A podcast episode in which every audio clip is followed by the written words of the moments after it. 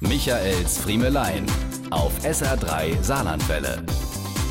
Wir Saarländer und Streit mit den Pelzern, also an den kommenden Wochenenden, wenn das Saarland wieder ausfliegt, um die Weinfeste in der Pfalz zu besuchen, wird diese mehr doch vollkommen widerlegt.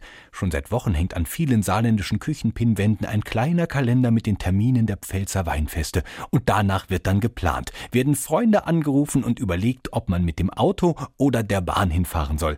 Was einerseits geselliger werden kann, als einander im Auto hinterherzufahren und was das lästige Problem des Und wir fahren jetzt zurück, wenn ich getrunken kann, lösen könnte aber meistens wird dann doch mit dem Auto hingeschäst. Aus einem ganz simplen Grund. Ich sage nur B10. Was wäre denn ein Tag in der Pfalz ohne die Rückreise über die B10 und den Besuch bei den fliegenden Händlern? Die sind zwar im Zuge der Streckenerneuerungen in den letzten Jahren weniger geworden, aber immer noch der Renner.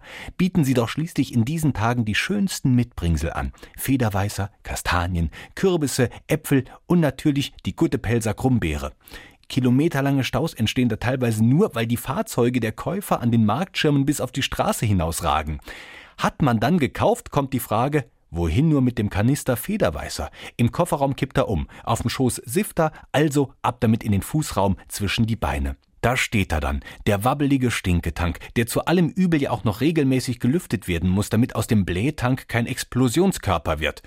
Aber Gott sei Dank ist man in diesem Stadium der Reise ja bereits in einer Verfassung, die einen lockeren Umgang mit dem Federweißen begünstigt. Auf dem Weinfest hat man nämlich vorher mit dem jungen Wein bereits auf Brüderschaft angestoßen und ist dadurch mit der Gärung sozusagen auf Du und Du. Als Basis im Magen dient der Pelzer Haus Maratella, den man sich im Innenhof des Weinguts mit der offenen Tür gegönnt hat, ohne dass man dabei nun auf eine Tasse Kaffee und ein Stück Quetschekuche verzichtet hätte.